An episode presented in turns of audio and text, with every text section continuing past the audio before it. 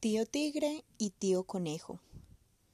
Tío Tigre encontró una poza llena de pescado y los demás animales también la vieron.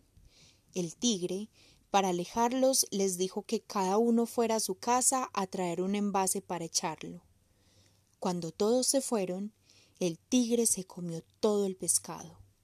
Los animales regresaron y se dieron cuenta del engaño. Entonces, tío conejo, que siempre había sido inteligente, pensó Bueno, a mi tío tigre se la voy a hacer bien hecha para que no sea cochino. Así que cavó un hueco profundo y lo tapó con ramas.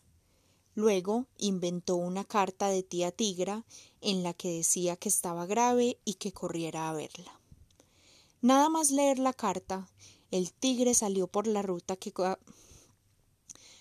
Nada más leer la carta, el tigre salió por la ruta que acostumbraba y cayó en la trampa de tío conejo, donde estuvo varios días. De tanto en tanto, un mono curioso se asomaba a ver el tío tigre metido en el hueco y éste le suplicaba que lo ayudara a salir. Después de muchos días lo convenció y el mono le pasó la cola.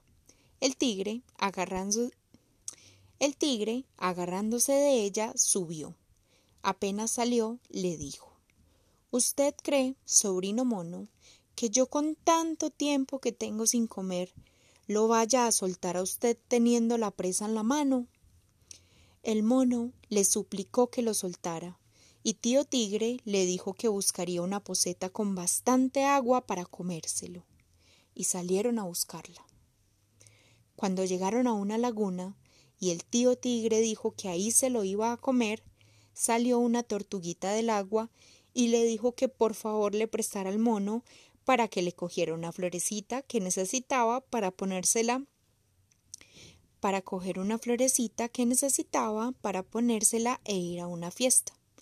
El tigre lo autorizó y el mono fue por la florecita.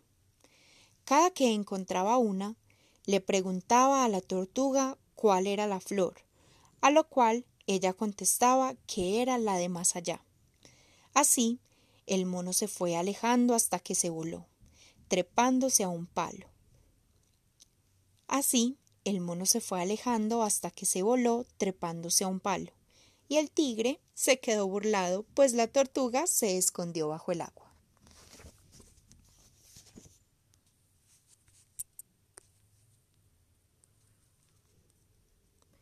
Les narró esta historia Laura Rivera Gómez, mediadora de lectura del Sistema de Bibliotecas Públicas de Medellín. Este es un fragmento del libro Cuentos y arrullos del folclore afrocolombiano de la colección Leer es mi cuento del Ministerio de Cultura, disponible en maguare.gov.co. Si quieres obtener la colección, acércate a la Biblioteca Pública Popular número 2 y llévatela a casa.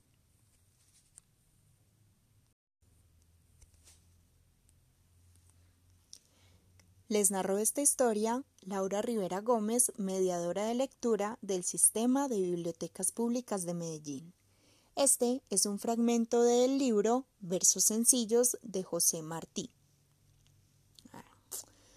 Les narró esta historia Laura Rivera Gómez, mediadora de